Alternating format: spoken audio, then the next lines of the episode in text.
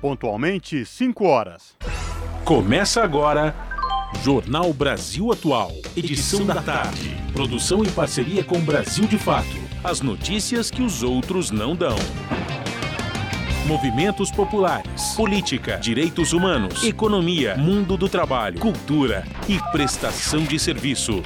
Jornal Brasil Atual. Edição da tarde. Olá, hoje é quinta-feira, 25 de agosto de 2022. O Jornal Brasil Atual começa agora comigo, Cosmo Silva, e com Larissa Borer. E estas são as manchetes de hoje. Lula lidera com 44% e Bolsonaro tem 36% das intenções de voto, diz nova pesquisa Exame Ideia. Tribunal Superior Eleitoral decide que eleitor deve entregar celular antes de entrar na cabine de votação. Após 16 anos, ex-presidente Lula volta ao Jornal Nacional para a sabatina dos presidenciáveis, nesta quinta-feira, na Rede Globo. Candidatos à presidência prometem revogar legislação trabalhista brasileira aprovada em 2017 no governo Temer. Levantamento mapeia candidaturas quilombolas progressistas no país. Sindicatos apuram casos de ameaça à implementação do piso salarial da enfermagem. Trabalhadores da enfermagem estão mobilizados para garantir que lei seja respeitada. São 5 horas e 1 minuto pelo horário de Brasília. Participe do Jornal Brasil Atual, edição da tarde, por meio dos nossos canais pelo Facebook, facebook.com barra Rádio Brasil Atual. Pelo Instagram, arroba Rádio Brasil Atual. Você participa também pelo Twitter, arroba RA Brasil Atual. Ou pelo nosso WhatsApp, o número é 11 968 93 7672.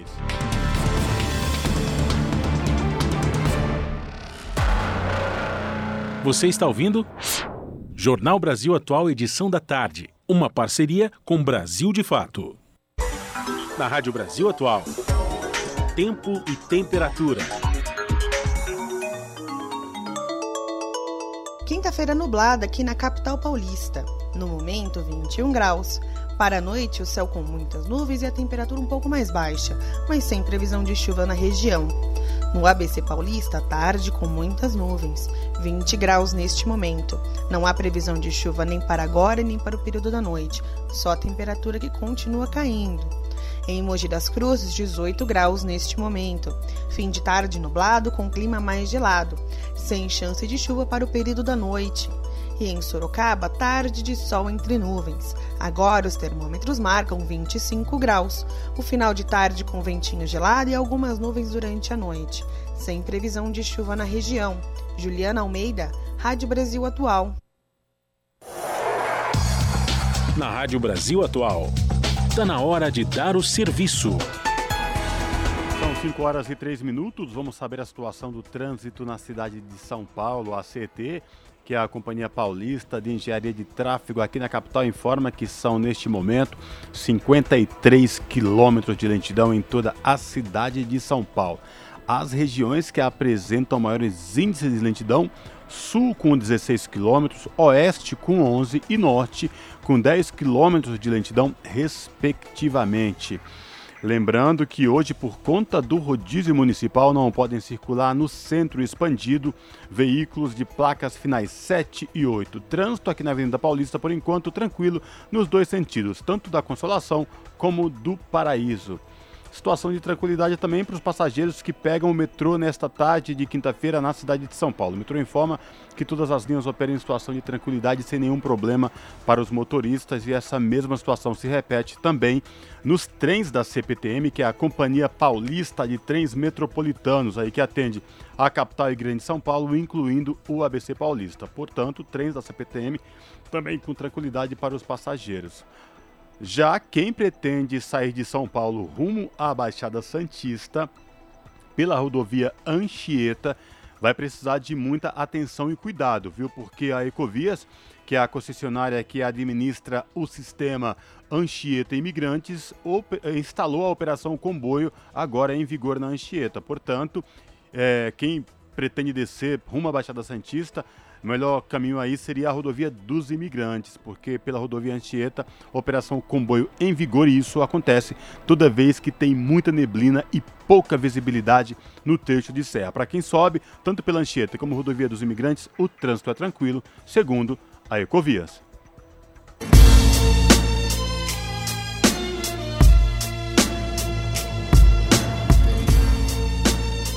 Salve, salve, quem vos fala, Gog, o poeta do rap nacional. Grande abraço a vocês aí da Rádio Brasil Atual 98,9 FM. É o seguinte, as notícias que as outras não dão, aqui acontecem. E as músicas que as outras não tocam, aqui toca. Participe da programação pelo WhatsApp 96893 7672. Rap Nacional é o que há. Valeu. Jornal Brasil Atual. Edição da tarde. 5 horas mais 6 minutos. Lula lidera com 44% e Bolsonaro tem 36% das intenções de voto, diz nova pesquisa Exame Ideia. Em relação ao último levantamento, realizado em julho, a vantagem do petista caiu de 11 para 8 pontos. Os detalhes com Paulo Motorim. Um novo levantamento do Instituto Ideia, contratado pela Exame, divulgado nesta quinta-feira, dia 25, mostra que o ex-presidente Luiz Inácio Lula da Silva, do PT, se mantém na liderança da disputa presidencial. O petista tem 44% das intenções de voto. Jair Bolsonaro, do PL, aparece na segunda colocação, com 36%. Em relação ao último levantamento, realizado em julho, a vantagem de Lula caiu de 11 para 8 pontos. O ex-governador do Ceará, Ciro Gomes, do PDT, aparece com 9%, seguido pela senadora Simone Tebet, do MDB, que tem 4%. Na sequência, três candidatos aparecem com 1% cada: Pablo Marçal, do PROS, Felipe Dávila, do Novo e Vera Lúcia, do PSTU. Já os candidatos que pontuaram menos do que 1% foram Leonardo Pericles, da UP, Sofia Manzano, do PCB, Soraya Tronic, do União Brasil, Roberto Jefferson, do PTB e José Maria Emael, da DC. A soma de votos brancos, nulos ou em nenhum candidato é de 2%. Não sabem 3%. Na projeção de segundo turno entre Lula e Bolsonaro, o petista aparece com 49% e o atual ocupante do Palácio do Planalto, 40%. O levantamento ouviu 1.500 eleitores entre 19 e 24 de agosto e está registrado no Tribunal Superior Eleitoral sob o número BR 02405 de 2022. O intervalo de confiança é de 95% e a margem de erro de 3 pontos percentuais. Da Rádio Brasil de Fato, com informações da redação em Brasília, locução Paulo Motorim. Jornal Brasil Atual, edição da tarde, são 5 horas e 8 minutos. O presidente do Senado volta a condenar atos antidemocráticos, afirmando que manifestações em favor da ditadura têm limites. A reportagem é de Érica Christian. O presidente do Senado, Rodrigo Pacheco, voltou a defender a democracia e afirmou que atos em favor da ditadura não configuram liberdade de expressão e pensamento atos antidemocráticos, manifestações acerca de atos institucionais, de volta de regime militar, de retrocesso democrático, não estão no campo de livre manifestação do pensamento, podem constituir inclusive crimes que podem ser tipificados pelo Código Penal, sobretudo pela nova Lei de Segurança Nacional, que hoje é a Lei do Estado Democrático de Direito. Então, as pessoas têm que ter a consciência de que há limites dessas manifestações, que é, obviamente, os limites constitucionais, os limites legais dessas manifestações. A declaração foi feita em meio à investigação da Polícia Federal de um grupo de empresários que teriam defendido um golpe de Estado no caso de uma derrota do presidente Jair Bolsonaro nas eleições. Rodrigo Pacheco tem reforçado a segurança das urnas eletrônicas e a posse de quem quer que seja eleito em outubro. Da Rádio Senado, Érica Christian. 5 horas mais 9 minutos. E o Tribunal Superior Eleitoral decidiu por unanimidade nesta quinta-feira que o eleitor deve entregar o celular ou qualquer outro aparelho eletrônico antes de entrar na cabine de votação no dia da eleição. O objetivo da medida é garantir o sigilo do voto. Além disso, detectores de metais poderão ser utilizados em situações excepcionais, avaliadas caso a caso pelo juiz eleitoral. A Corte respondeu a uma consulta do partido União Brasil, que questionou ao tribunal se a proibição de celulares na cabine de votação ainda está em vigor. Os ministros responderam que o celular não poderá ser guardado no bolso ou desligado e deverá ser entregue pelo eleitor antes de acessar a cabine de votação. Depois do voto, o equipamento é devolvido. Uma nova resolução deve ser aprovada na próxima semana para deixar clara a proibição. Segundo o Tribunal Superior Eleitoral, uma mesa receptora será responsável pela retenção e guarda dos aparelhos. Se o eleitor se recusar a entregar o aparelho, estará cometendo um crime eleitoral. O juiz eleitoral será avisado e deverá chamar a polícia militar. O presidente do TSE ainda destacou hipóteses em que o celular pode ser usado ilegalmente no dia da eleição. Ele citou relatos de que milícias, em eleições passadas, exigiram vídeos dos eleitores para comprovarem em quem votaram. Mencionou também o oferecimento de vantagem em troca do voto e até tentativa de fazer vídeos mostrando falsos problemas nas urnas. O ministro afirmou que, dependendo do caso, poderá haver detector de metais nas sessões ações, em especial para coibir a presença de armas. Jornal Brasil Atual, edição da tarde, são 5 horas e 11 minutos. Contra a reforma trabalhista cria empregos na Espanha e pode ser exemplo aqui no Brasil. Candidatos à presidência prometem revogar legislação trabalhista brasileira aprovada em 2017 no governo de Michel Temer. A reportagem é de Vinícius Konchinski, do Brasil de Fato. A reforma trabalhista aprovada em 2017 durante o governo do ex-presidente Michel Temer, do MDB, virou alvo de críticas de candidatos à presidência nessa eleição. Ao menos cinco deles, incluindo o ex-presidente Lula, líder nas pesquisas de intenções de voto, já prometeram revogar ao menos alguns trechos dessa lei. O entendimento é que a nova legislação é prejudicial ao trabalhador, sancionada para reduzir obrigações trabalhistas de empresários e, com isso, gerar 6 milhões de postos de trabalho. A reforma praticamente não baixou o nível do desemprego.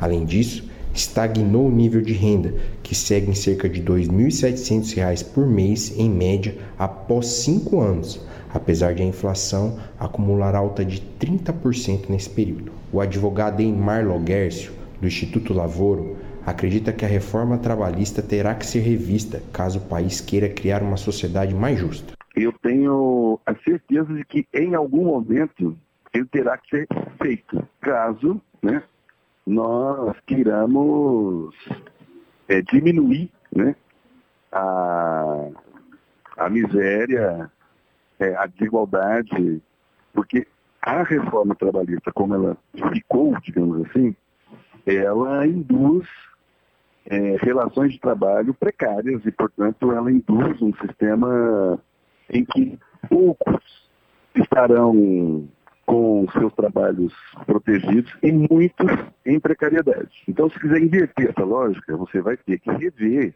revogar, use a expressão que quiser, itens que foram modificados com a reforma de 2017.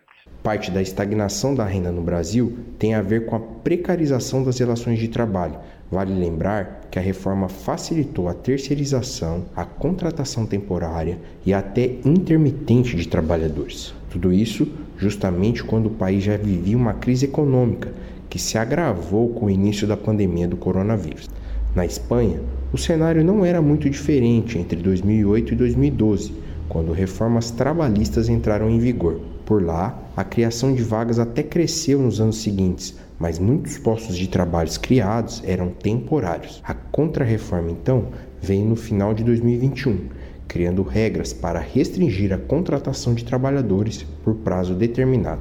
Além disso, ela resgatou a importância das negociações coletivas. As mudanças, de acordo com o Ministério do Trabalho e Economia Social da Espanha, são positivas até aqui. Em um ano, entre julho de 2021 e julho deste ano, houve redução de mais de 500 mil desempregados. Foi a maior queda já registrada para o mês em questão. Para Loguers, do Instituto Lavoro, os números são um recado para quem acredita que é preciso diminuir direitos para aumentar as vagas no mercado de trabalho. O que é importante aí é o seguinte: esse discurso de que você precisa rebaixar a legislação trabalhista ou as garantias trabalhistas para gerar emprego, é que eu acho que a Espanha coloca em xeque. Por quê? No meio desse contexto, ela faz uma, uma reorientação da legislação e, digamos, consegue, com isso, promover e gerar emprego. Ora, então não é quebra a ideia de que você não gera emprego porque a legislação é muito protetiva. No primeiro semestre deste ano, o número de novos contratos de trabalho firmados na Espanha cresceu 7% mais do que no mesmo período de 2021. Mais importante é que o número de contratos indefinidos sem tempo determinado cresceu ainda mais. Foram 3 milhões e 900 mil vagas criadas de janeiro a julho, 253% mais do que no mesmo período do ano anterior. Só em julho foram 685 mil vagas de trabalho sem prazo definido criadas. Elas foram 41% do total daquele mês. Antes da reforma, era comum que as vagas temporárias representassem cerca de 90% do total de novos empregos criados. O sociólogo Luiz Ribeiro avalia que as notícias da Espanha são animadoras. Ainda de acordo com o DIEESE, Departamento Intersindical de Estatística e Estudos Socioeconômicos, as boas notícias vão além da economia. A gente não deve analisar o mercado apenas ou, a, ou o país apenas pelos dados econômicos, né? Você tem que definir alguns valores básicos, né? E esses valores básicos têm a ver com a dignidade do trabalho, a dignidade do emprego, um trabalho decente, uma jornada é, condizente com uma vida mais plena, né? uma vida mais digna, uma remuneração digna, a, a, o combate à desigualdade. Então você tem uma série de valores que tão, são anteriores à economia. Né? A economia ela tem que se adequar a, a suprir alguns, alguns valores, são valores básicos de humanidade. A mudança na, reforma trabalhista espanhola vai nesse sentido, de reconhecer a dignidade do trabalho, a dignidade do trabalhador e da trabalhadora e da, e da sua e dos seus canais de expressão, inclusive valorizando a ação sindical. Para Ribeiro, o Brasil está hoje num momento propício para debater esses valores básicos. Segundo ele, a próxima eleição tende a definir que tipo de trabalho o país pretende gerar. Além de Lula, os candidatos que querem rever a reforma trabalhista são Ciro Gomes, do PDT, Léo Pericles, da UP, Sofia Manzano, do PCB e Vera Lúcia, do PSTU. De Curitiba, da Rádio Brasil de Fato, Vinícius Konchinski. 5 horas mais 17 minutos. A parcela da população brasileira mais descrente com a vacina contra a Covid-19 é branca, rica, bolsonarista e evangélica. É o que aponta uma pesquisa realizada pelo Sou Ciência, o Centro de Estudos Sociedade, Universidade e Ciência da Unifesp. Entre os mais ricos, que têm uma renda superior a seis salários mínimos, 41% afirmam ter recebido uma ou nenhuma dose do imunizante, contra 59% que dizem ter recebido ao menos duas. No geral da população, esses números são respectivamente de 21% e 79%. Além disso, 39% de quem tem o um ensino superior completo, 29% de quem se declarou branco e 29% dos homens entrevistados afirmaram terem tomado uma ou nenhuma dose da vacina, também acima da média da população geral. A maior adesão ao imunizante está entre os mais pobres, com 86%, cuja renda é de até um salário mínimo, com apenas o ensino superior, com o ensino fundamental, 89%, mulheres também 89% e negros 87%. Fatores políticos também influenciam no tema. A pesquisa mostra que 90% de quem diz votar em Luiz Inácio Lula da Silva do PT tomaram duas, três ou mais doses da vacina contra a COVID-19. Já entre os eleitores de Jair Bolsonaro do PL, a porcentagem cai para 63%. Você está ouvindo? Jornal Brasil Atual, edição da tarde. Uma parceria com Brasil de Fato. Jornal Brasil Atual, edição da tarde, são 5 horas e 19 minutos. Levantamento mapeia candidaturas quilombolas progressistas em âmbito nacional. Número é maior que nos demais anos, mas ainda assim a representatividade nos parlamentos é pequena. Confira na reportagem de Camilo Mota. 56% da população brasileira é preta ou parda, mas porcentagem de parlamentares negros é de apenas 18% e nenhum quilombola é representado na Câmara Federal. Para mudar esse cenário, mulheres e homens quilombolas de todo o país lançaram candidaturas individuais ou coletivas representando membros de comunidades remanescentes de quilombos de ao menos 13 estados. O levantamento foi feito pelo Observatório de Olho nos Ruralistas. As candidaturas, 21 mapeadas até agora, são resultado da iniciativa Quilombo nos Parlamentos, plataforma criada através da Coordenação Nacional de Articulação das Comunidades Negras Rurais Quilombolas e a Colisão Negra por Direitos. O site permite que o leitor busque os candidatos por estado juntamente com as propostas de campanha. Indígenas e camponeses e candidaturas que defendem a agroecologia e combate aos agrotóxicos também podem ser localizados. O levantamento do De Olho nos Ruralistas, portal com foco nos conflitos agrários do país, começou no período das pré-candidaturas e foi concretizado a partir do Aquilombar, evento nacional que aconteceu em Brasília, realizado pela CONAC, Coordenação das Comunidades Negras Rurais Quilombolas e Movimentos Sociais, que reuniu mais de 3 mil quilombolas de 20 estados em Brasília. Lucilene Calunga, graduanda em turismo com experiência em gestão pública e candidata quilombola a deputada estadual pelo pessoal de Goiás, fala da importância da união das candidaturas para os povos negros e quilombolas e a representatividade nos parlamentos. Já faz a política social nos nossos quilombos, nos nossos territórios, né?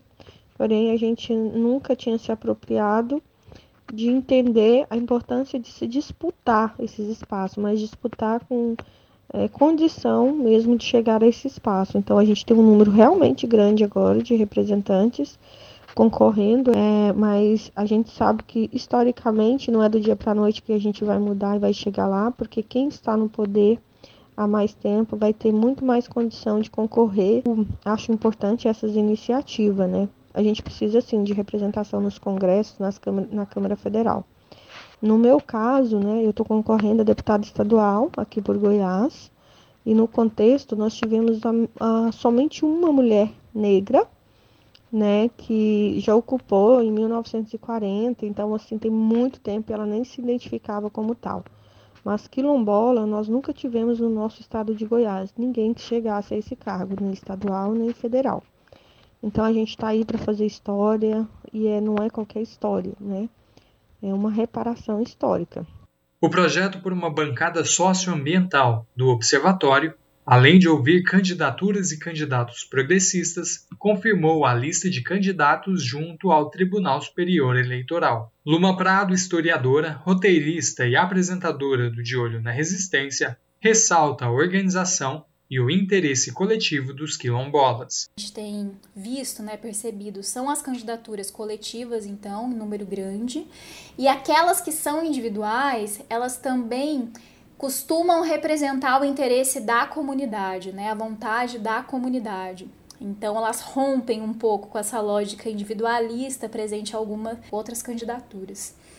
E a democracia quilombola, a gente pôde acompanhar que ela começa ainda na eleição, na montagem dessas chapas coletivas. Por exemplo, no Pará, a gente tem duas candidaturas que foram integralmente escolhidas pelas comunidades. O Observatório também produziu uma edição do boletim De Olho na Resistência sobre a luta dos povos do campo, em audiovisual, que conta sobre o Aquilombar. Luma acrescenta a importância das candidaturas e sua maior visibilidade como alternativa à bancada ruralista. Nós, de Olho nos Ruralistas, acompanhamos com entusiasmo, com grande ânimo, né, o aumento das candidaturas progressistas dos povos do campo.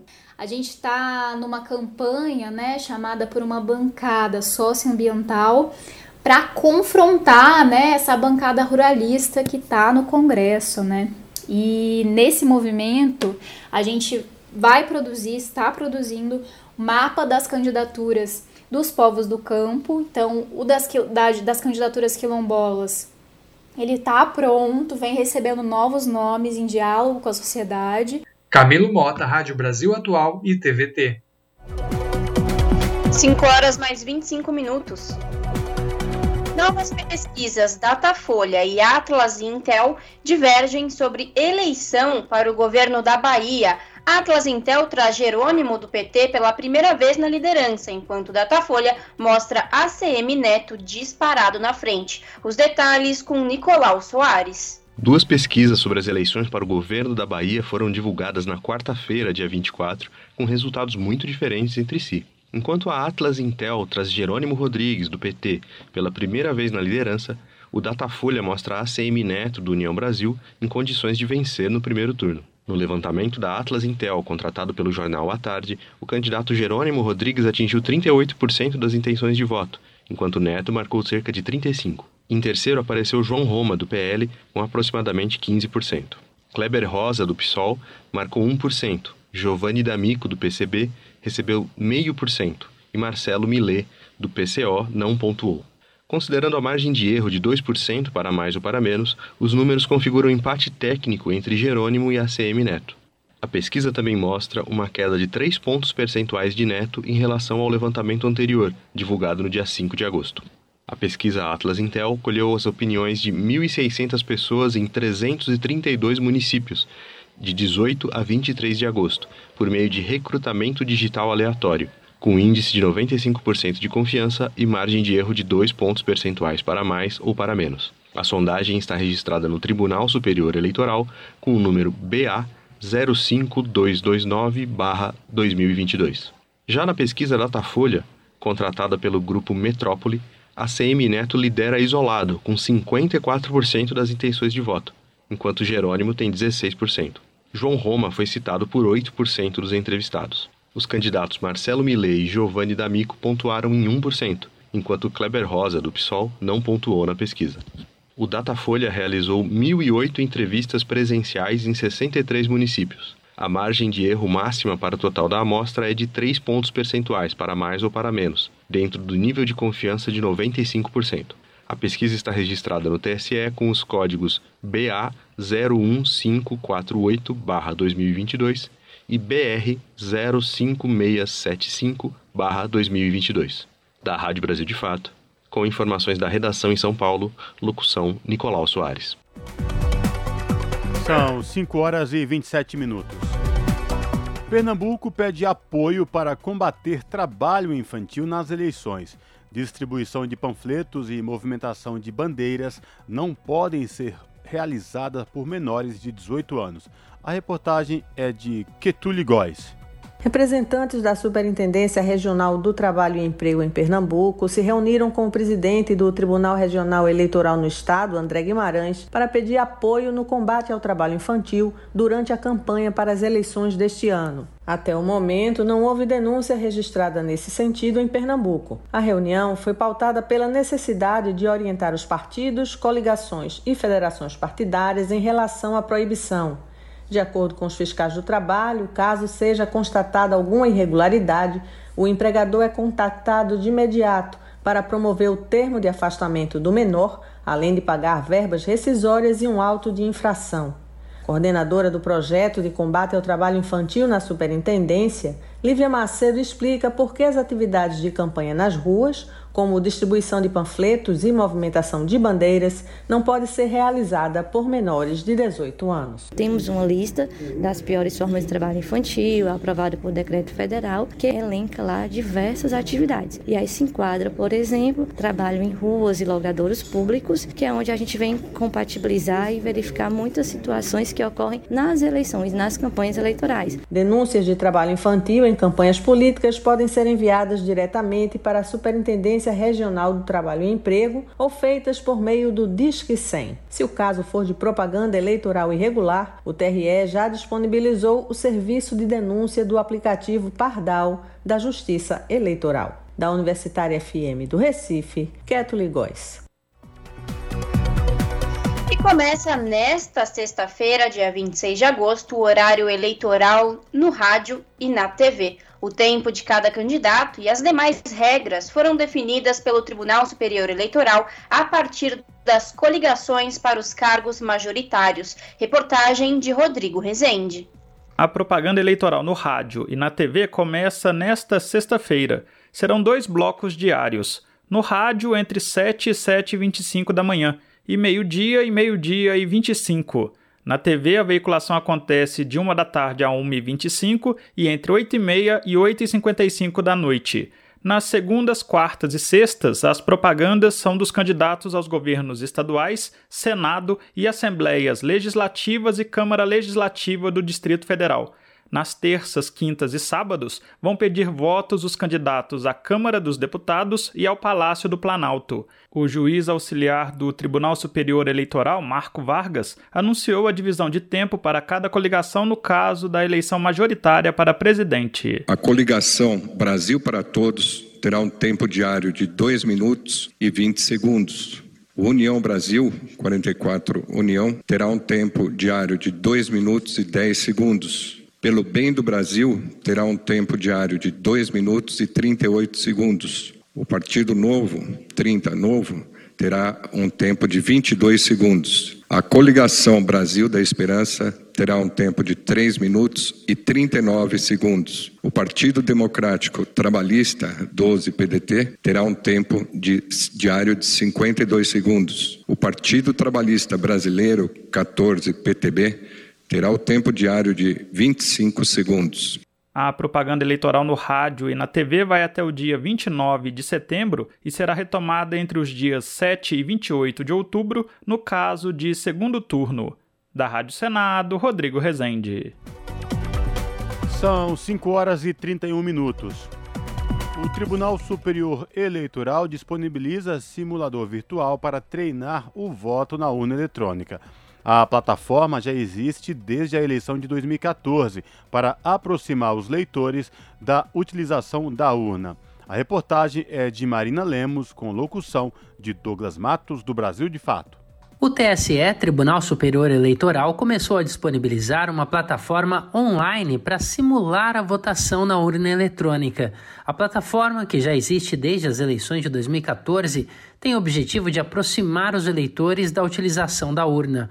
A ideia é fazer simulações de votação usando números que não existem na vida real.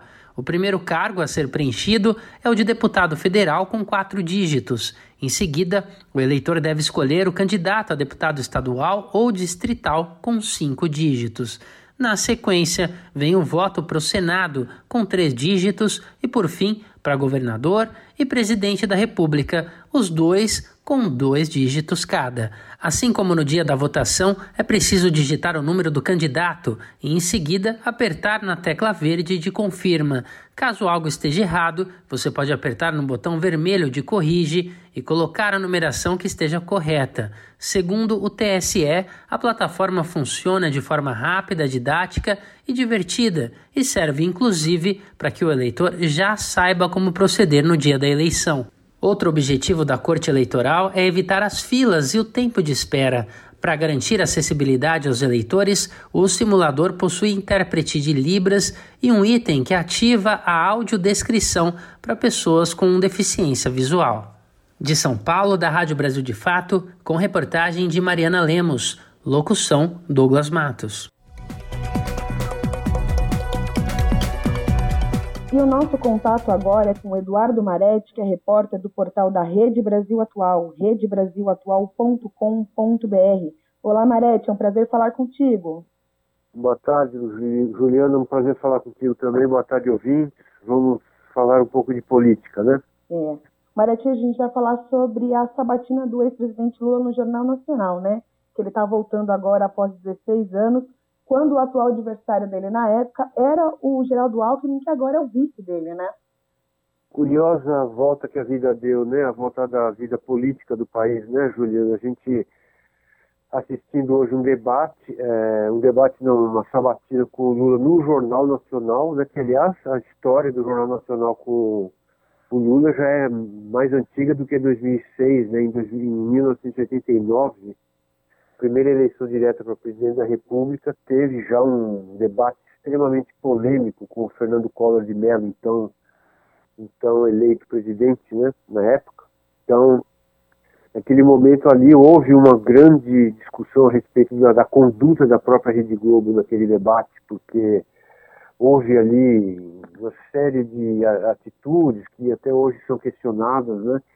Em 2006 falou-se apenas em corrupção, né? Era um, um início de um momento que se falava muito do mensalão, e, e, o Alckmin era o adversário do Lula na época. E, curiosamente, o Alckmin hoje é vice do Lula e, estará hoje ali, é, segundo as informações que a gente tem, o Alckmin foi é, convocado pelo Lula, junto com a, a, a deputada Glaze Hoffman, né, para estarem ambos ali, junto com a assessoria, para acompanhar o debate com o Lula, o debate não, a sabatina do Lula no Jornal Nacional. A gente, não, pelo histórico do Jornal Nacional, da Rede Globo, a gente tem sempre um pé atrás em relação a como será a atitude dos entrevistadores, né? O William Bonner e a Renata Vasconcelos, né?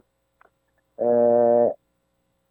A questão é que depois de tudo que aconteceu, o Lula ficou né, 580 dias preso né, em, em Curitiba pela polícia ali na, na, na, em decorrente da Operação Lava Jato.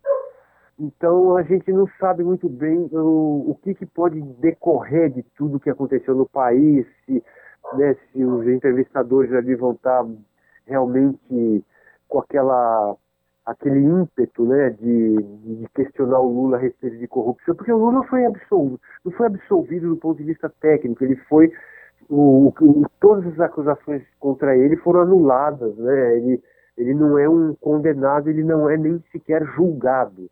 Então seria muito esquisito o Jornal Nacional falar de tudo isso novamente, né? É, porque assim, o que se espera, o que a campanha do Lula gostaria de falar é sobre economia, por exemplo, né? Como que a gente vai sair da, da grave crise que o país está vivendo hoje economicamente, 33 milhões de pessoas né, passando fome, né, literalmente, uma crise política e institucional, uma, um ataque permanente né, da, do governo aí, liderado pelo Jair Bolsonaro, contra as urnas eletrônicas, o sistema eleitoral.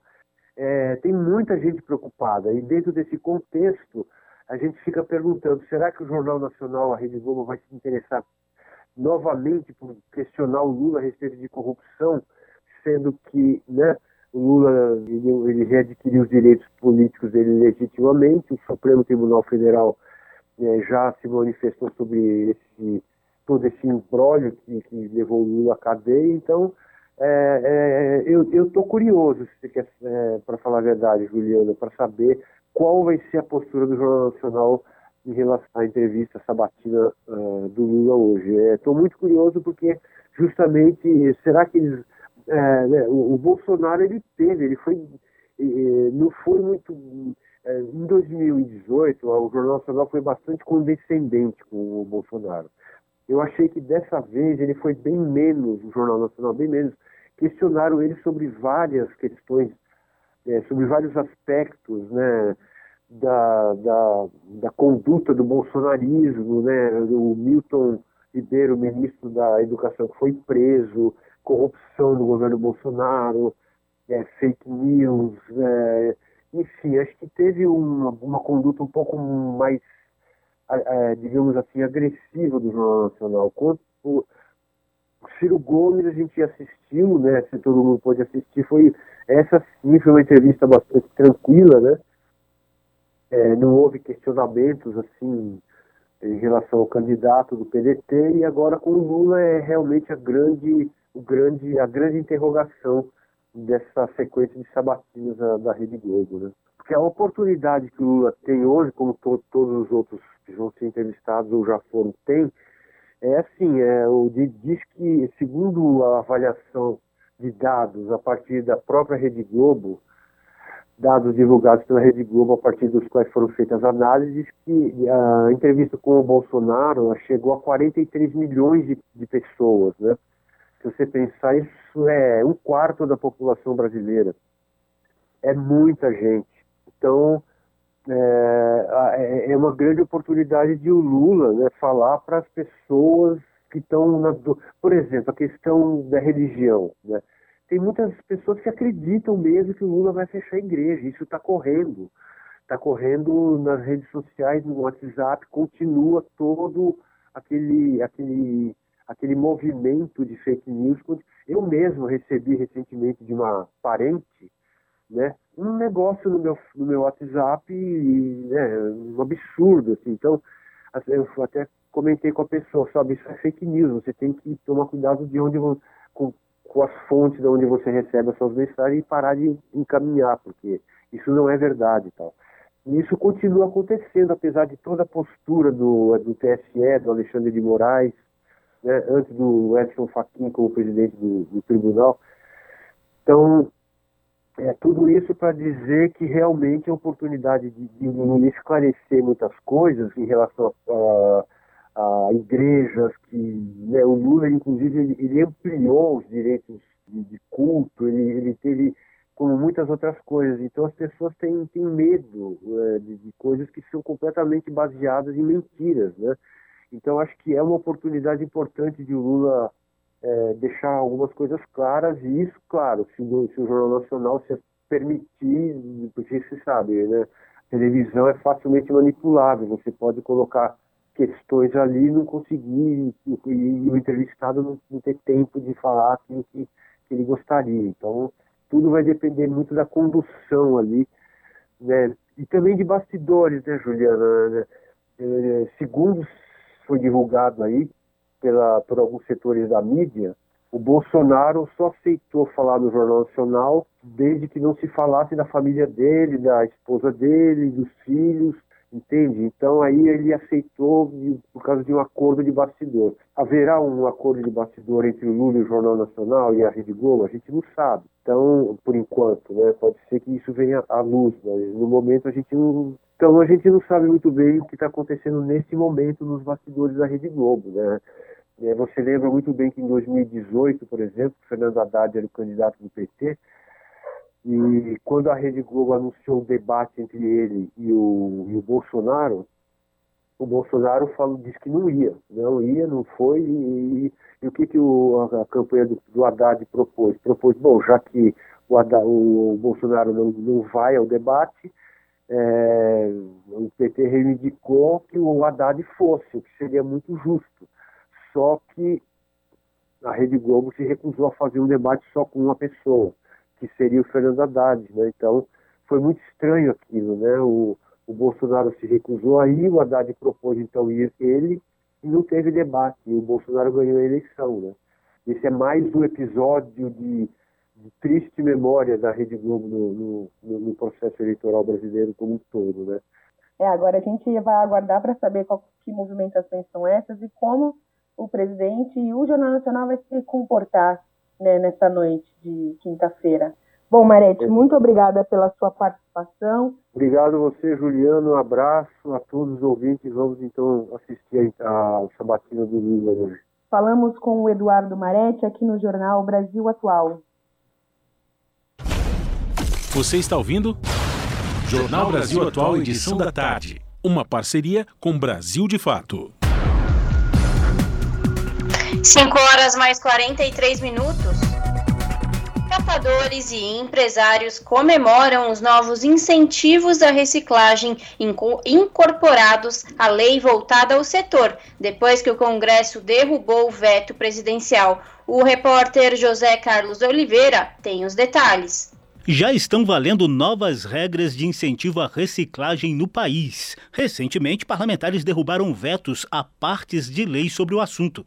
Por meio das redes sociais, representantes dos catadores e da indústria de materiais recicláveis comemoraram a decisão do Congresso Nacional. Os fundos de apoio e de investimento, batizados de Favor Recicle e Pro Recicle, vigoravam desde dezembro do ano passado, mas sem alguns instrumentos fundamentais de recursos que haviam sido vetados pelo presidente presidente Jair Bolsonaro sob argumentos de inconstitucionalidade e de falta de demonstração do impacto fiscal.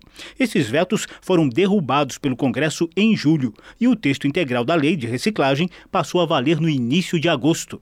A Abra Latas, Associação Brasileira de Fabricantes de Latas de Alumínio, lançou vídeo institucional na voz do presidente da entidade, Cátilo Cândido, para projetar novas oportunidades em um dos setores industriais que mais reciclam materiais descartados. Hoje nós estamos aqui numa recicladora em Brasília. para falar sobre resíduos sólidos, economia circular, reciclagem, cooperativas, logística reversa. Mas o que esse monte de palavras tem a ver com o nosso dia a dia? Foi aprovado pelo Congresso Nacional a primeira lei de reciclagem que traz incentivos econômicos para as empresas, inclusive pessoas físicas.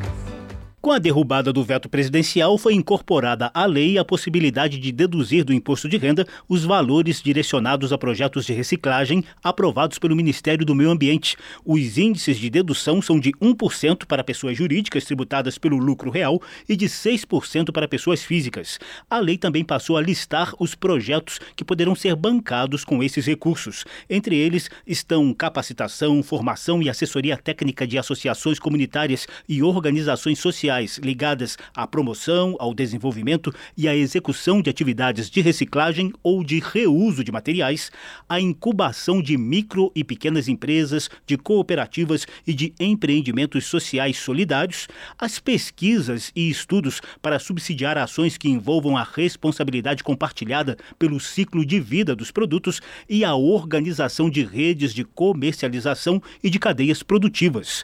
Para a Associação Nacional dos Catadores de Materiais recicláveis, a lei, com seu texto integral, poderá garantir projetos amplos aos catadores, que vão desde a estruturação de organizações, como treinamentos, apoio financeiro e técnico. O presidente da ANCAT, Roberto Rocha, destacou a relevância da categoria para a reciclagem. Nosso trabalho é um trabalho essencial para a população, a prioridade dos catadores em todo o processo de gestão de resíduos do ponto de vista da coleta dos recicláveis e das coletas seletivas, que a logística reversa né, tem que existir via as organizações de catadores que são os trabalhadores primários desse processo. Né? Ex-catador e autor da proposta que deu origem à Lei de Incentivo à Reciclagem, o deputado Carlos Gomes, do Republicanos do Rio Grande do Sul, aposta que as novas regras vão ampliar a capacidade de beneficiamento de produtos recicláveis por meio das cooperativas de catadores. O nosso sonho é transformar cooperativas em também pequenas indústrias por todo esse Brasil, é, evitando assim que pessoas que segregam, prensam esse material lá, por exemplo, no Pará, é, evite estar tá colocando isso em cima de um caminhão, transportando para o sul, sudeste, para beneficiar, se eles podem beneficiar lá próximo, fortalecendo a nossa economia regionalmente. A mesma lei que criou o Favor Recicle e o Pro Recicle também instituiu a Comissão Nacional de Incentivo à Reciclagem, destinada a estabelecer diretrizes para o setor, além de acompanhar e avaliar os incentivos previstos na legislação. Da Rádio Câmara de Brasília, José Carlos Oliveira.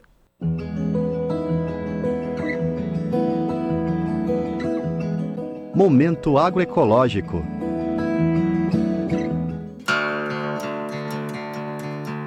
Os mercados são uma construção do povo, mas em um país sob domínio do agronegócio, eles acabam caindo nas mãos das grandes corporações. O resultado disso é um alimento cada vez mais caro e menos saudável na mesa dos brasileiros, como ressalta a agricultora Roselita Vitor da Costa Albuquerque, da Paraíba. A gente vê que as pessoas estão passando a se alimentar de alimentos que não são alimentos mesmo, né? alimentos nutritivos. E aí, quando a gente pensa nisso, a gente pensa na macaxeira, a gente pensa na batata, a gente pensa no ovo da galinha de capoeira, a gente pensa em tantos outros produtos que vêm da agricultura familiar, que estão nas feiras livres, mas eles não são valorizados né, dentro de uma política econômica do governo atual. Mas se engana quem acha que esse é um caminho irreversível. Combater a fome, colocando alimentos saudáveis na mesa dos brasileiros, já tem sido uma realidade, mesmo com a crise e a alta dos preços nas prateleiras.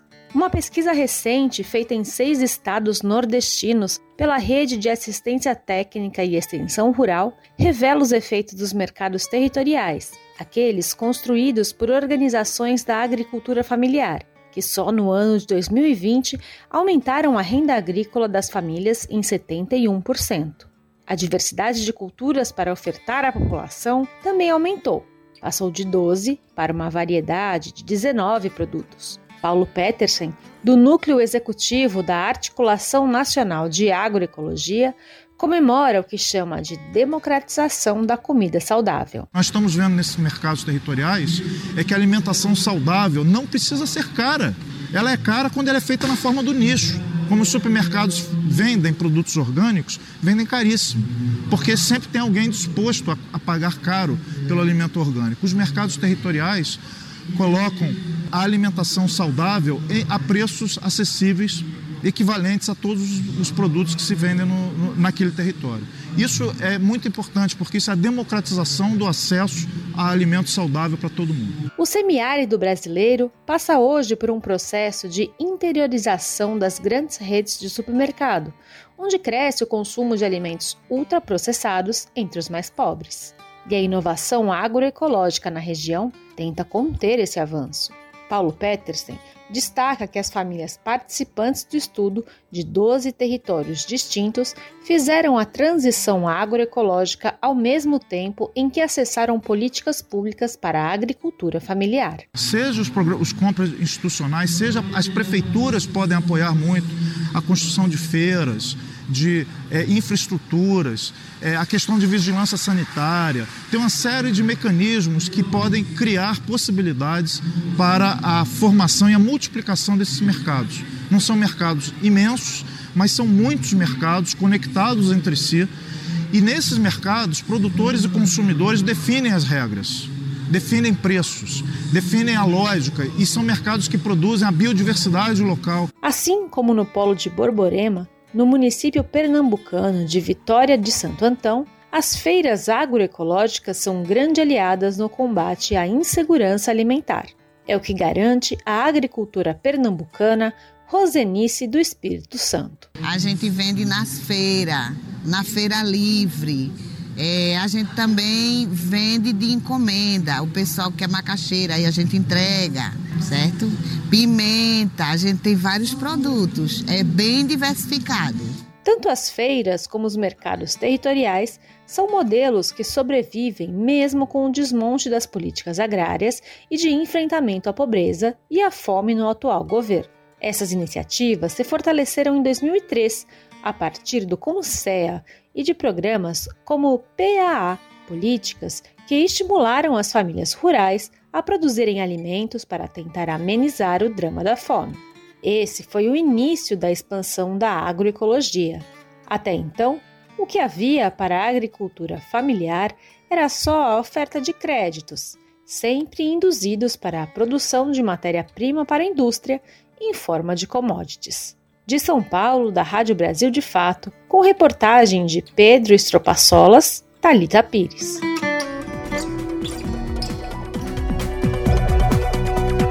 Jornal Brasil Atual, edição da tarde, são 5 horas e 52 minutos. A terceira edição do Fala, Festival de Comunicação, Culturas e Jornalismo de Causas, tem início nesta quinta-feira. O evento totalmente gratuito, acontece pela primeira vez em formato híbrido presencialmente em Salvador, na Bahia. Ao longo de três dias, o público vai poder acompanhar mesas de debates e oficinas, além de diversas intervenções artísticas. Confira mais detalhes na reportagem sobre o evento de Júlia Pereira. Nesta quinta-feira, dia 25 de agosto, tem início a terceira edição do Fala, Festival de Comunicação, Culturas e Jornalismo de Causas. A programação conta com sete mesas voltadas ao debate sobre o papel dos meios de comunicação na construção de uma sociedade mais democrática e diversa. Já nas oficinas, o público poderá participar de atividades práticas sobre arte, cultura, pesquisa e comunicação. Ao longo dos três dias de evento, também serão realizadas intervenções de diversos artistas, como as musicistas Amanda Costa, Iane Gonzaga e Áurea Semiséria, o poeta Hilton Júnior, o grupo Islã das Minas, o performer Diego Mamba Negra, o b-boy capoeirista Mano Sabota e o conjunto Prada Rum. Rosenildo Ferreira, fundador do site de notícias Um Papo Reto e idealizador do festival, explica que o evento se propõe a romper os padrões do jornalismo tradicional ao trazer outras mídias para o centro das discussões sobre a importância e o futuro da comunicação. A gente se propõe exatamente o nosso, nosso core business, vamos dizer assim, é exatamente trazer esses coletivos é, periféricos, a mídia quilombola, a mídia indígena, para o palco principal do debate sobre a importância da comunicação, das novas ferramentas de comunicação dentro do jogo democrático, da disputa por narrativas, pelo acesso a financiamento e entendendo que comunicação não se esgota no jornalismo, muito menos no tal jornalismo, né, dito de mainstream, né, essa grande mídia aí, é na qual já, esti, enfim, estivemos aí por muitos anos, né, mas a gente entende que o vento virou, o jogo mudou e a, a comunicação, aliás, desde sempre, né, isso só tá, a gente só está enxergando, vamos dizer, ou verbalizando isso agora, mas desde sempre a comunicação foi muito além do jornalismo. Nascido no contexto de pandemia, em 2020, essa será a primeira vez que o festival acontece de forma híbrida. O evento, totalmente gratuito, será realizado presencialmente em Salvador, na Bahia, com transmissão ao vivo pela internet. Cofundador e co-organizador do festival, Antônio Junião, diretor de projetos multimídia na Ponte Jornalismo, acredita que o formato irá potencializar ainda mais as discussões propostas. O que se propõe o, a, essa terceira edição é isso, é, é, de, é, continuar o debate, tendo essa possibilidade de discutir os assuntos é, pessoalmente, e com isso a gente tem a possibilidade também de usar o, o, o território né, para fazer essa, essa discussão. Então vai ter uma cenografia, vão ter entrevistas. Presencialmente, a discussão tende a ser, tende a ser muito mais, mais potente. A terceira edição do festival ocorre num contexto caloroso do período eleitoral em que temas chaves do evento estão fortemente presentes nas discussões diárias do brasileiro. Os cofundadores do festival observam a importância da realização de um evento que se propõe a discutir comunicação, jornalismo e democracia nesse cenário. Festival Fala, essa terceira edição em Salvador, no meio desse turbilhão que se tornou a campanha eleitoral de, é, deste ano, eu acho que tem a importância da, da gente ter ali, reafirmar não apenas nosso compromisso como instituição, né, com os nossos veículos todos e todos os demais participantes, reafirmar os nossos compromissos com a liberdade, com a pluralidade e com a democracia inclusiva, de fato, inclusiva social, economicamente e politicamente, novas vozes com o mesmo poder das outras. As eleições é um tema que inevitavelmente vai aparecer no Festival Fala, porque tem a ver com cerceamento à liberdade, tem, tem a ver com cerceamento de, de vozes, de fala, né? E isso vai totalmente contra ao que, que o festival propõe, né? Que é de inclusão, de, de respeito e de liberdade a todas as vozes, né? O Fala, Festival de Comunicação, Culturas e Jornalismo de Causas, acontece entre os dias 25 e 27 de agosto. Os painéis e intervenções artísticas serão realizados no Teatro Gregório de Matos, no centro de Salvador, na Bahia, com transmissão ao vivo pelo canal de YouTube do evento. Já as oficinas acontecem exclusivamente de forma presencial, no Espaço Cultural Boca de Brasa, também no centro de Salvador. Para mais informações, acesse o site festivalfala.org.br. Júlia Pereira, Rádio Brasil Atual e TVT. Rede Brasil Atual, Rádio Brasil Atual, TVT e Brasil de Fato em defesa do consumidor. Em iniciativa conjunta com o Instituto de Defesa do Consumidor, apresentam IDEC Responde, com Igor Marchetti, especialista em direito do consumidor. Como funciona o direito de arrependimento nas compras online? Na questão das compras online, compras fora do estabelecimento comercial, é possível o consumidor ter o direito que nós chamamos de direito de arrependimento.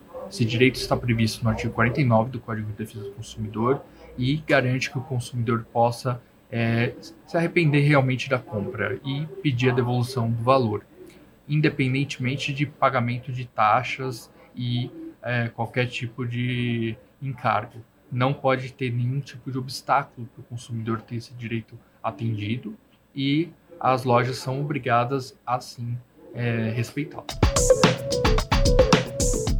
Rede Brasil Atual, Rádio Brasil Atual, TVT e Brasil de Fato em defesa do consumidor.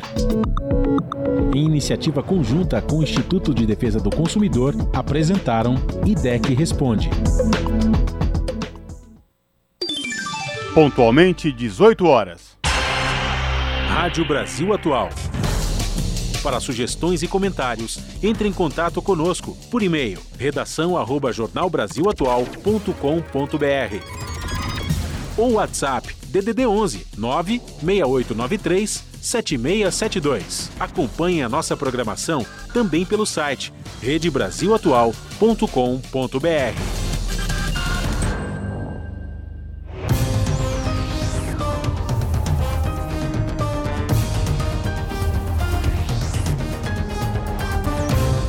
Seis horas e chegou o momento da gente fazer aquela conexão com a redação da TVT para saber de logo mais, hoje com o apresentador Jô Miyagi, quais destaques do seu jornal na TVT, canal 44.1 digital em São Paulo e Grande São Paulo, também transmitido no YouTube da TVT, youtube.com barra rede TVT.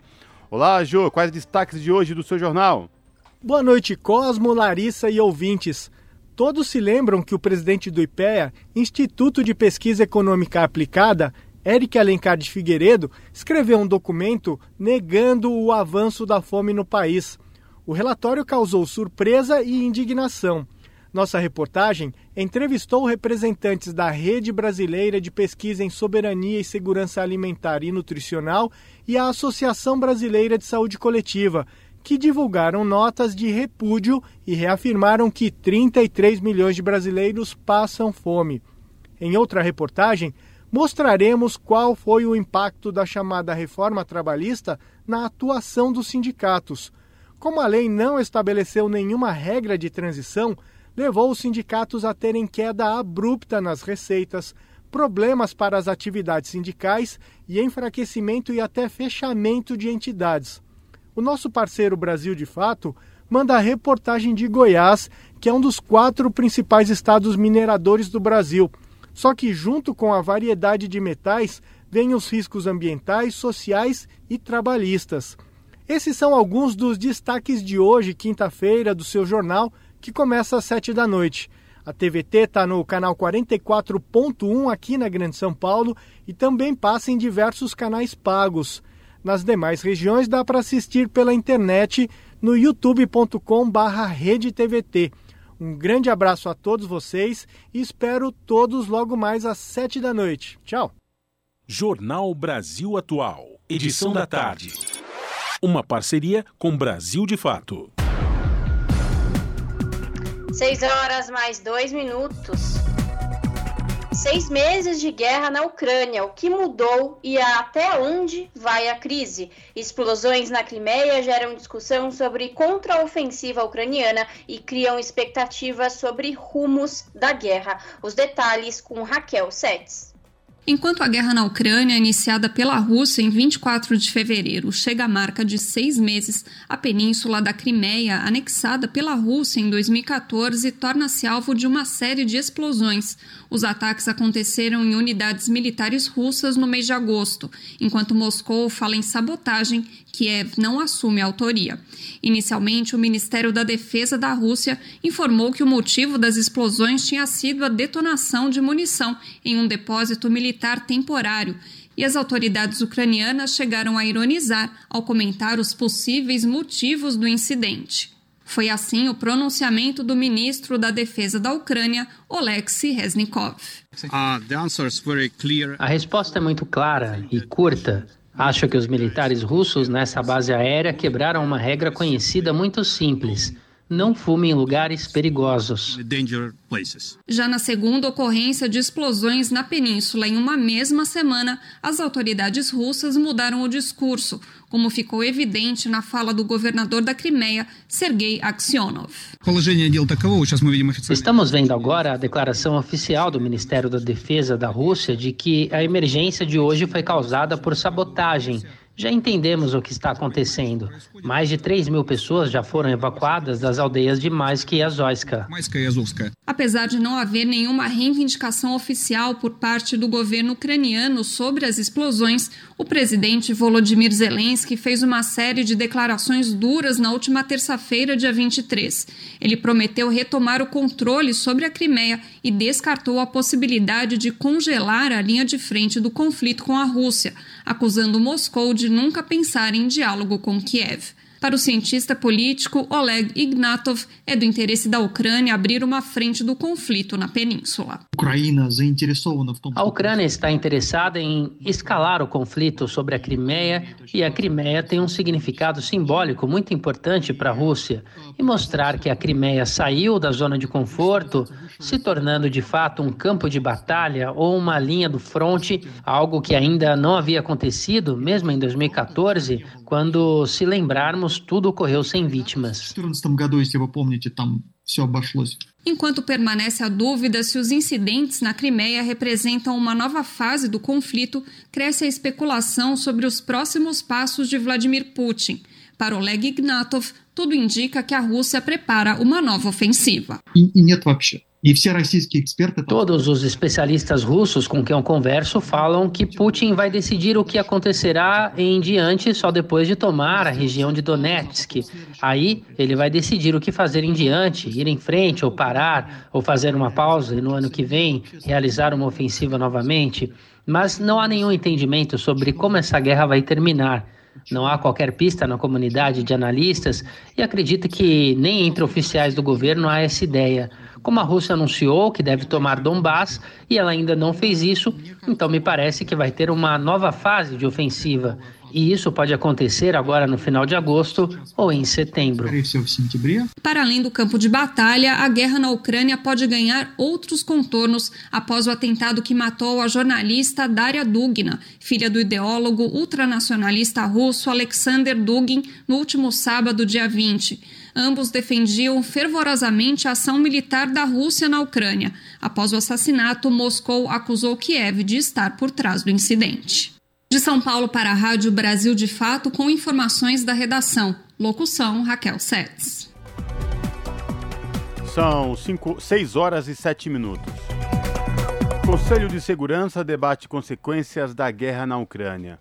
Após seis meses de invasão russa à Ucrânia, secretário-geral pede que esforços empregados para a iniciativa de grãos no Mar Negro sejam exemplo para soluções diplomáticas para o fim do conflito.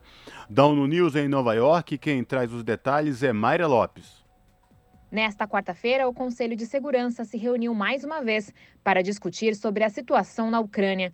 O dia 24 de agosto é simbólico por coincidir com a independência do país e com seis meses da invasão russa. O secretário-geral da ONU, Antônio Guterres, falou aos membros do órgão e destacou o aprofundamento da crise alimentar global causada pela violência no leste europeu. Ele celebrou os avanços da iniciativa de grãos do Mar Negro, que já embarcou 720 mil toneladas de alimentos nas últimas semanas. O chefe da ONU pediu que os mesmos esforços de negociação sejam aplicados para uma solução diplomática na região. Guterres voltou a destacar os perigos de ataques próximos à usina de Zaporizhia, afirmando que a escalada da violência na região poderia levar à autodestruição.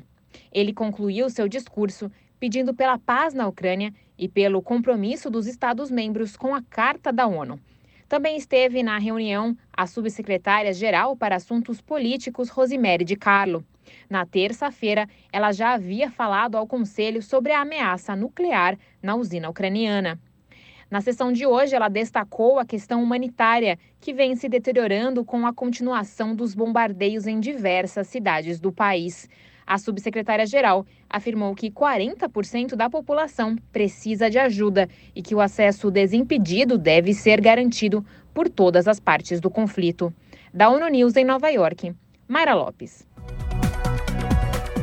6 horas mais 9 minutos.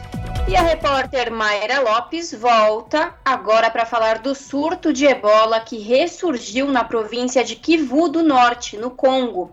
Após a confirmação de caso no leste do país africano, autoridades congolesas declararam o retorno do vírus. Variante encontrada estaria geneticamente ligada ao surto de 2018 a 2020 as autoridades de saúde da República Democrática do Congo declararam um ressurgimento do ebola na segunda-feira, após a confirmação de um caso na província de Kivu do Norte. Segundo informações da OMS, uma mulher de 46 anos morreu em 15 de agosto em Beni, cidade localizada no Kivu do Norte. Ela recebeu atendimento no hospital de referência de Beni inicialmente para outras doenças, mas depois exibiu sintomas consistentes com o ebola. As filiais de Beni e Goma do Instituto Nacional de Pesquisa Biomédica do país confirmaram o vírus ebola em amostras coletadas. As análises mostram que o caso estava geneticamente ligado ao surto de 2018 e 2020 nas províncias de Kivu do Norte e Ituri, que foi o maior e mais longo do país. Segundo a diretora regional da OMS para a África, o ressurgimento do ebola está ocorrendo com maior frequência e causa preocupação. No entanto, ela adiciona que as autoridades de saúde do Kivu do Norte conseguiram impedir com sucesso vários surtos de ebola e, com base nessa experiência, a situação deve ser controlada rapidamente. Funcionários da OMS e autoridades de saúde estão monitorando 160 contatos. As investigações querem determinar o status vacinal do caso confirmado. Da ONU News, em Nova York, Mayra Lopes. Esse é o Jornal Brasil Atual, edição da tarde. Uma parceria com Brasil de Fato. São 6 horas e 11 minutos. Estudo da consultoria da Câmara avalia que Brasil está avançando em recomendações da ONU em relação à saúde. Os detalhes com a repórter Carla Alessandra. A consultoria legislativa da Câmara realizou estudos sobre o acesso à saúde no país.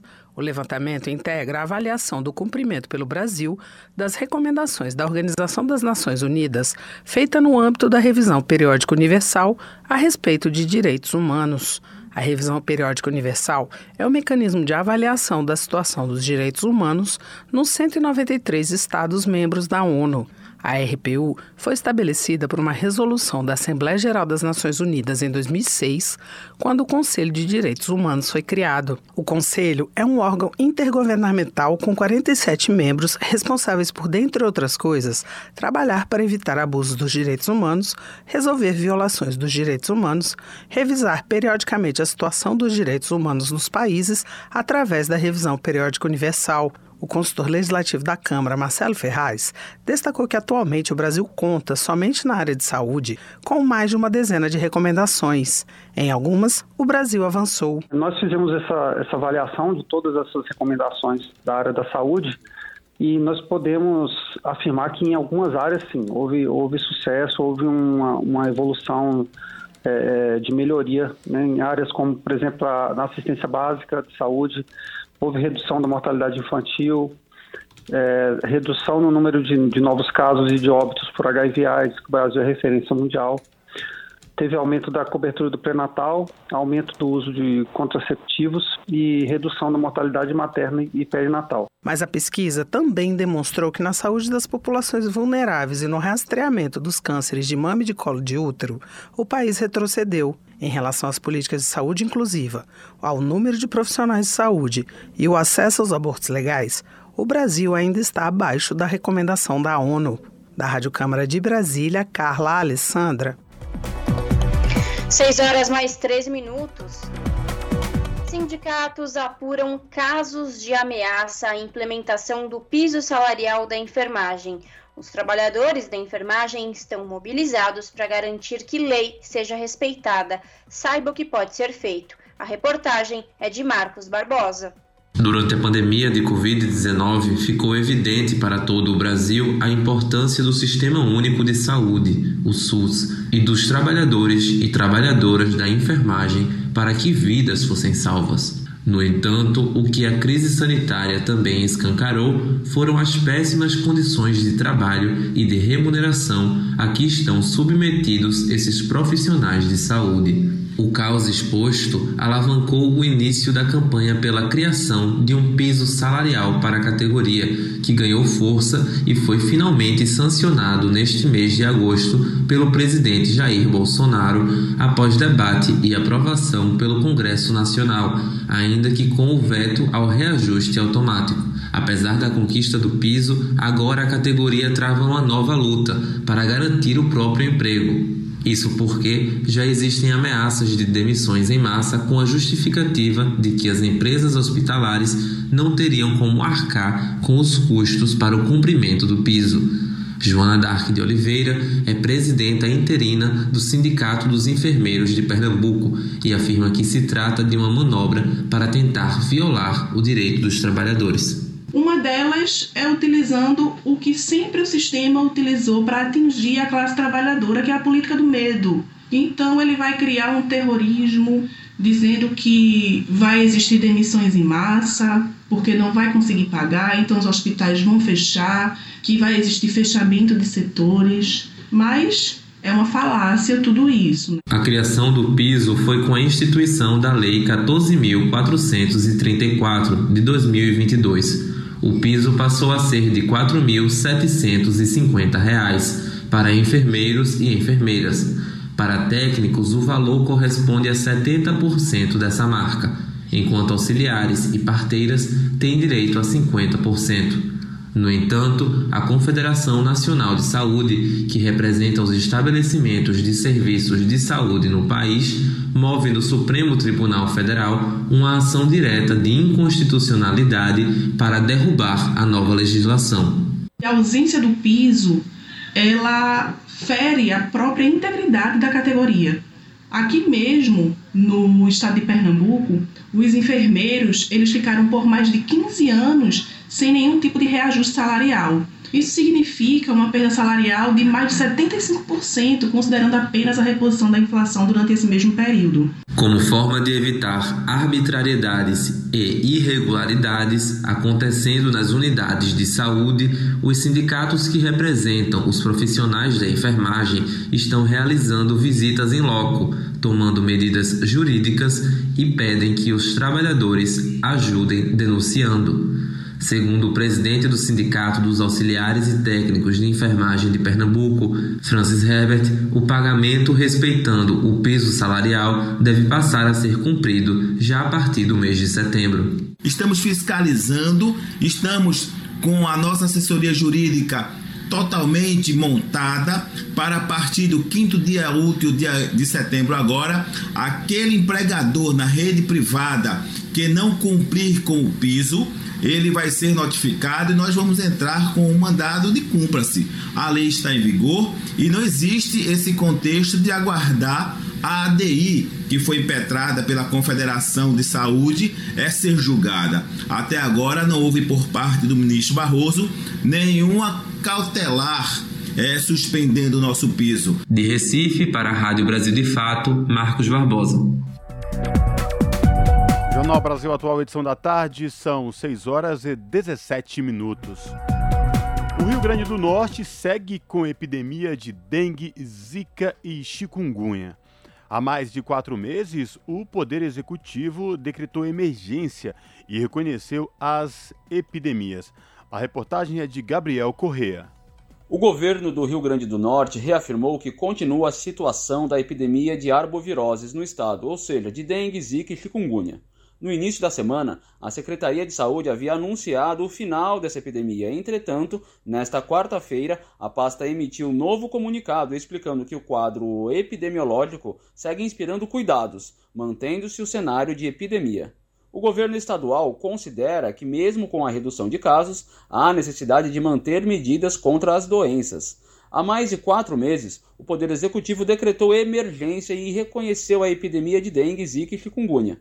Nessa semana, várias regiões do estado sofreram chuvas intensas e a empresa de pesquisa agropecuária aponta que as novas precipitações devem continuar até setembro. o que pode contribuir para novos criadouros do mosquito Aedes aegypti. O Rio Grande do Norte soma mais de 7.500 casos confirmados de dengue, mais de mil casos por 100 mil habitantes. De chikungunya, são quase 2.800 casos, e de zika, 468 casos, dos quais 20 foram registrados em gestantes. Vale lembrar que o Zika vírus esteve associado às crianças nascidas com microcefalia em anos recentes. A Secretaria de Saúde reforçou as medidas de prevenção para evitar a reprodução do mosquito transmissor das três doenças. A Secretaria também mantém ações em conjunto com os municípios e renovou o apelo para a população para aumentar a vigilância em locais de acúmulo de água, para não se tornarem criadouros de Aedes aegypti.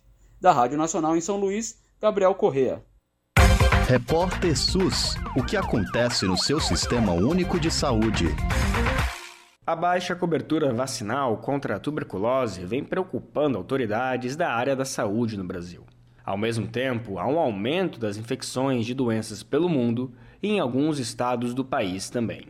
Uma das explicações para a queda nas imunizações da tuberculose no Brasil está na dependência do mercado internacional para produzir e distribuir as vacinas que devem ser aplicadas logo após o nascimento. Esse procedimento está previsto na orientação do Programa Nacional de Imunizações. Diante do cenário, o pesquisador Paulo Vitor Viana, da Fiocruz, destaca a suspensão em 2016 das atividades da única fábrica brasileira da vacina BCG utilizada na prevenção da doença. É mais que urgente discutirmos o fortalecimento da indústria nacional e menor dependência internacional. Um país como o Brasil não pode sofrer com a dependência de importação, principalmente na área de insumos, vacinas e fármacos. Sobretudo com as atuais taxas cambiais em dólar, que quintuplicam os custos né, dessa operação de importação. Desde 2016, o Ministério da Saúde passou a realizar a importação da vacina de fornecedores da Índia, mas com dificuldade de logística. Em nota enviada à BBC News Brasil, em maio deste ano, a Anvisa informou que a fábrica da Fundação Ataupô de Paiva, localizada no bairro de São Cristóvão, no Rio, se encontra paralisada pela empresa. O motivo, de acordo com a Anvisa, é a realização de ajustes e correções decorrentes da última inspeção sanitária. Ainda segundo a agência, a fabricação não pode ser retomada até que os ajustes necessários sejam concluídos e, novamente, a fábrica seja inspecionada para verificar a efetividade das correções. Uma outra fábrica começou a ser construída em 1989, mas ainda não foi inaugurada. Em abril, o Ministério da Saúde informou às secretarias estaduais que o repasse de imunizantes diminuiria de 1 milhão e 200 mil doses por mês para 500 mil doses mensais até pelo menos novembro. De acordo com a pasta, o motivo para a adoção da medida foi a limitação da disponibilidade da vacina BCG no estoque nacional. Lamentando a situação, o pesquisador Paulo Vitor Viana reforça a necessidade de uma estratégia de soberania no Brasil. Precisamos ter uma estratégia de soberania, não sermos apenas um mercado consumidor. Necessitamos urgentemente reverter essa dependência internacional, onde o Brasil virou mero produtor de minério, soja e gado. Temos que gerar acesso, inovação e desenvolvimento. Além do fornecimento da indústria nacional a fim de aumentar a oferta e o acesso às vacinas, Viana aponta para a necessidade de reforçar as campanhas de vacinação. Outro ponto são os investimentos e melhorias para habitação e transporte público, com o objetivo de evitar ambientes aglomerados, por exemplo, haja vista que a doença é transmitida por vias aéreas. O pesquisador lembra que o cenário de escassez de vacinas ocorre paralelamente ao aumento de casos da doença. Conforme o relatório global da Organização Mundial da Saúde de 2021, com a ausência de diagnóstico devido à pandemia de Covid-19, mais pessoas morreram de tuberculose em 2020, em comparação ao ano anterior. No Brasil, alguns estados apresentam índices alarmantes de tuberculose nos últimos meses. São eles Minas Gerais, Rio de Janeiro, Amazonas, Pernambuco e Pará. Ao mesmo tempo, Paulo Vitor Viana critica a baixa na imunização. O baixo número de imunizações colabora que o Brasil continue fora da lista de países que alcança a meta de imunização infantil. A vacinação deste público não alcança a meta há pelo menos seis anos. Entre janeiro e outubro de 2020, somente 63,8% dos brasileiros receberam a vacina BCG. A cobertura vacinal considerada ideal é de no mínimo 90% para essa vacina. Confira mais detalhes sobre o assunto na versão online dessa matéria no site radiobrasildefato.com.br. Da Rádio Brasil de Fato, com reportagem de Carolina Oliveira e Juliana Passos, locução Lucas Weber. As notícias que os outros não dão. Jornal Brasil Atual. Edição da tarde. Uma parceria com Brasil de Fato. 6 horas mais 24 minutos. E hoje é dia do feirante, uma das atividades mais antigas do mundo. O repórter Daniel Ito fala mais sobre essa profissão. A profissão de feirante é uma das mais antigas do mundo. Os historiadores estimam que há mais de 5 mil anos, as trocas comerciais entre as pessoas começaram a ser feitas em locais específicos das comunidades. Atualmente no Brasil, são considerados feirantes pela lei aqueles que vendem mercadorias nas vias públicas, em pontos fixos, com permissão governamental. Para isso, utilizam bancas, quiosques e barracas para expor os produtos aos possíveis compradores. Marlúcia Nunes Marques vende confecções na feira de Samambaia, no Distrito Federal, há 28 anos. Para ela, a melhor parte de trabalhar como feirante é o contato próximo com a população. Eu gosto do ambiente da feira. O ambiente da feira é um ambiente familiar, é um, um ambiente que a gente tem mais contato com as pessoas da cidade da gente. Por exemplo, eu sou nordestina, eu venho muito nordestino aqui na nossa feira. É bem recebido pelo público aqui, eles compram. Para Orlando Batista Filho, que vende eletrônicos na feira de Taguatinga, também no DF, o dia do feirante deste ano é mais especial, porque marca a superação do período mais difícil da vida dele. Sem sombra de dúvida, foi o período da pandemia, na feira ficou fechada. Aquilo ali realmente, acho que nem daqui a 100 anos eu vou passar por uma situação tão difícil igual, igual aquela. Não só a mim, mas como todos os colegas feirantes realmente passaram por, uma, por momentos muito difícil. Eu, fui, eu vi feirantes que não chegavam, não ter nem o que comer, pra você ter ideia, no dia. Se você não ter a sua fonte de sustento, sem perspectiva nenhuma, foi um, um período muito, extremamente dolorido e custoso pra gente. Realmente vai ficar gravado nas nossas lembranças. E apesar de ser uma das profissões mais antigas do mundo, a atividade de feirante se transforma na medida em que novas tecnologias se desenvolvem. O feirante Wilson José de Oliveira tem 60 anos e afirma que é preciso acompanhar essas mudanças para garantir as vendas. Se você hoje não tiver adaptado a, a, essa nova era de compra pela internet, né, de pedidos feitos já pelo, pelo WhatsApp, é, os pagamentos feitos via Pix e outras modalidades né, de, de pagamento, hoje isso é, modernizou muito e otimizou mais as vendas. Né? Então hoje você tem que estar inserido na era tecnológica, porque senão você fica para trás e perde clientes. Atualmente, o Ministério do Trabalho e Previdência possui 621 feirantes registrados em todo o país. Por se tratar de uma atividade em que predomina a informalidade, o número real é muito maior. O rendimento médio desses profissionais, segundo a pasta, é de aproximadamente R$ 1.580 por mês.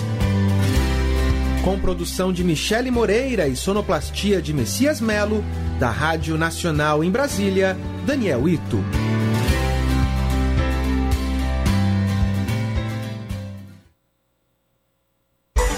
Na Rádio Brasil Atual, tempo e temperatura. A sexta-feira na região da capital paulista, o dia será de sol entre nuvens. O dia começa com neblina, mas na parte da tarde o sol aparece entre nuvens e à noite a temperatura cai, deixando o céu com muitas nuvens, sem previsão de chuva na região, com máxima de 25 e mínima de 15 graus. Em Santo André, São Bernardo do Campo e São Caetano do Sul, a sexta-feira começa com muitas nuvens, mas durante a tarde será de sol predominante com ventinho gelado. Não há previsão de chuva na região, com máxima de 25 e mínima de 16 graus. Em Mogi das Cruzes, a sexta-feira o clima continua ameno na região. Pela manhã, o dia começa com muitas nuvens. Na parte da tarde, o sol aparece, mas o ventinho gelado permanece. Não há previsão de chuva na região, com máxima de 22 e mínima de 13 graus. Em Sorocaba, o clima continua esquentando nesta sexta-feira. O dia começa parcialmente nublado e na parte da tarde sol aparece entre nuvens. Não há previsão de chuva na região, com máxima de 28 e mínima de 15 graus. Juliana Almeida, Rádio Brasil Atual. E chegou ao fim mais uma edição do Jornal Brasil Atual, edição da tarde, que teve mini apresentação Cosmo Silva e de Larissa Borer. Trabalhos técnicos dele, Fábio Balbini, vindo aqui direto de Mauá todos os dias. Na produção do jornal, Juliana Almeida. Você fica agora com Papo com Zé Trajano. Na sequência, você se liga no seu jornal que começa pontualmente às 7 da noite aqui na TVT e também no YouTube da TVT, youtube.com barra rede TVT. A gente volta amanhã a partir das 5 horas da tarde. Tchau!